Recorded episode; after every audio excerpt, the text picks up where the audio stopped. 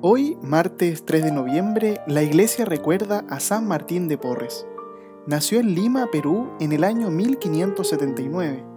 Hijo de un caballero español y de una india panameña libre, fue confirmado en la fe por Santo Toribio de Mogrovejo, primer arzobispo de Lima.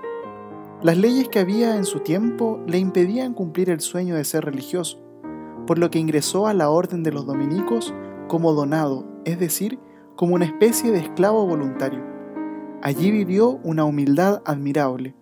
Su anhelo más profundo era seguir a Jesús y lo logró cumpliendo la tarea de limpieza de la casa. Por eso es que se le conoce como el santo de la escoba. Siempre sirviendo a todos, no estuvo libre de los malos tratos de los demás, incluso de hermanos de la orden. Una vez lo llamaron perro mulato. También desempeñó la tarea de enfermero, por lo que fue muy solicitado por hermanos de la orden y también por otras personas. En ese servicio realizó varios milagros. Falleció un día como hoy, el 3 de noviembre del año 1639, mientras le cantaban el credo.